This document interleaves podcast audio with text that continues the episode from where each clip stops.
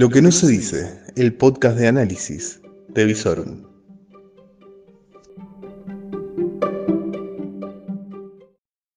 Muy pero muy buenas noches. Esto es lo que tenés que saber antes de que termine el lunes. Sí, el lunes terminó. Terminó una jornada que podría decirse es la frutilla del postre después de la crisis política desatada tras la paso por la sobrereacción del oficialismo ante un escenario que fue totalmente adverso. Recuerdan la semana pasada que tuvimos idas y venidas entre la vicepresidenta y el presidente con cambio de gabinete sí, cambio de gabinete no, todo lo que derivó en el reemplazo de ciertos ministros.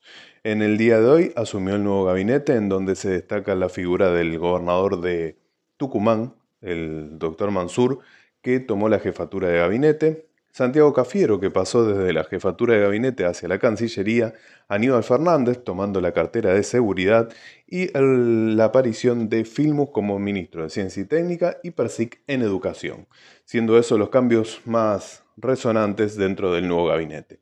A partir de allí, Fernández quiere dar vuelta de página a lo que fue esta crisis dentro del oficialismo y empezar a relanzar su gobierno de cara a las nuevas elecciones.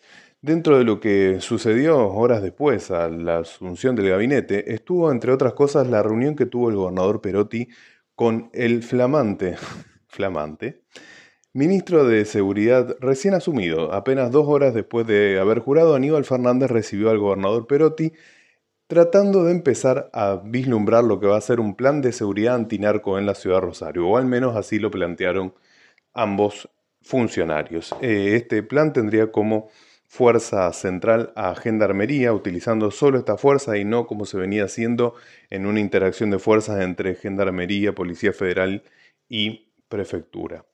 El plan integral estará presentado recién la semana que viene y antes de presentarlo el flamante ministro quiere reunirse con, con el ministro de Seguridad de la provincia. No, no, no, no, sorprendió todo, pero quiere reunirse con Marcelo Saín. Sí, señores, el ex ministro de Seguridad. ¿Por qué? Porque se conocen de hace tiempo. El ex ministro de Seguridad, Marcelo Saín, fue el encargado de crear la PSA cuando, justamente, Aníbal Fernández era ministro de Seguridad muchos años atrás. Tienen una relación desde ese entonces y es por eso que Aníbal Fernández cree que es la persona más indicada para empezar a trazar los primeros pasos de este plan con el cual pretenden poder mostrar algún resultado dentro de las próximas semanas. Muy bien, siguiendo con el tema de seguridad, el fin de semana fue realmente muy pero muy malo en esta temática, más allá de que el, intendente estaba festejando la noche de las peatonales, mientras en la zona sur, en la zona oeste, las balaceras no cesaban y nos dejaron con un saldo de cinco muertos. Eh, realmente la cuestión sigue muy, pero muy alarmante y esperemos que se tomen medidas lo antes posible.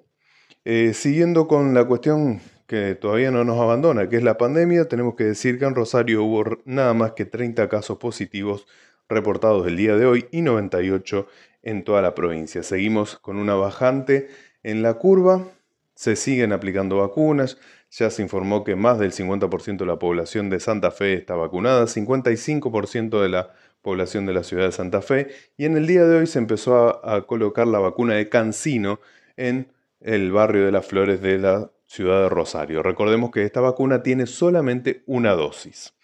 Bueno, pasando a cuestiones un poco más alegres.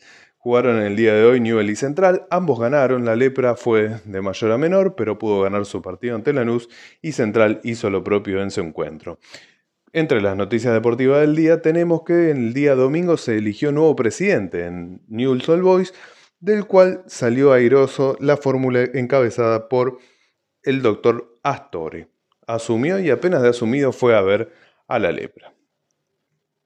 ¿Con qué seguimos? Bueno, seguimos con la cuestión que realmente va a ser noticia de todos los días hasta que vuelva a llover, sobre todo en el norte, en el sur de Brasil. ¿Por qué? Porque el río de Paraná sigue bajando.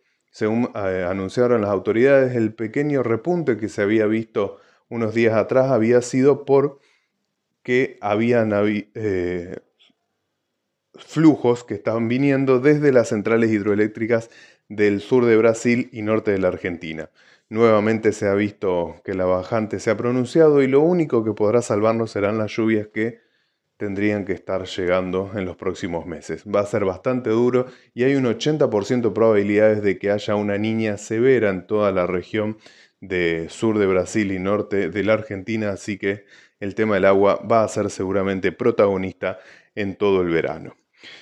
¿Qué más? Mientras tanto, eh, otro de los problemas que nos trajo la pandemia fue la acumulación de registros de conducir vencidos. Bueno, el municipio anunció que van a duplicar la cantidad de turnos. Realmente no se sabe dónde están esos turnos porque cada vez que uno quiere ingresar para sacar uno, no encuentra. Siempre dice turnos agotados.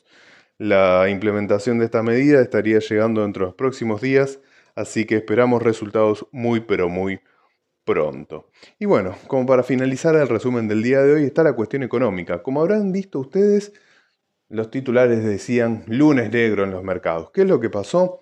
Pasó algo que ya veníamos hablando desde la semana pasada. Se terminó de confirmar la caída de una de las mayores desarrolladoras inmobiliarias del mundo, Evergrande, que construye en el país asiático más grande, en la República Popular de China.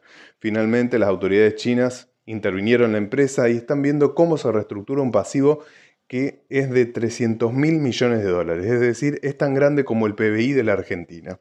Hay muchas especulaciones de qué va a pasar eh, a, partir de esta quiebra, si va a contagiar al resto de los mercados, si es solamente un cimbronazo en los mercados asiáticos, así que durante toda la semana vamos a ver bastantes turbulencias. Mientras tanto, se fortaleció el dólar, se devaluó el yuan y las commodities corren riesgo de bajar. Así que eso podría golpear muy fuertemente la economía argentina si llega a bajar precios de la soja, del maíz y de todos los que son los productos de exportación del país.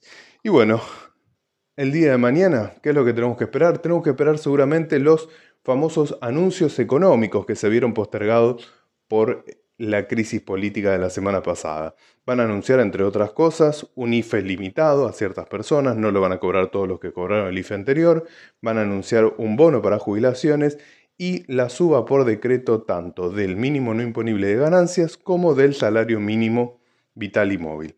Todo esto lo vas a estar viendo mañana, pero te lo adelantamos hoy en lo que tenés que saber antes de que termine la jornada.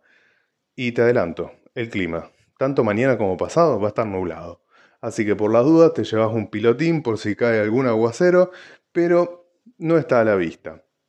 Va a estar nublado, ventoso y tendremos que esperar al día jueves para volver a ver el sol.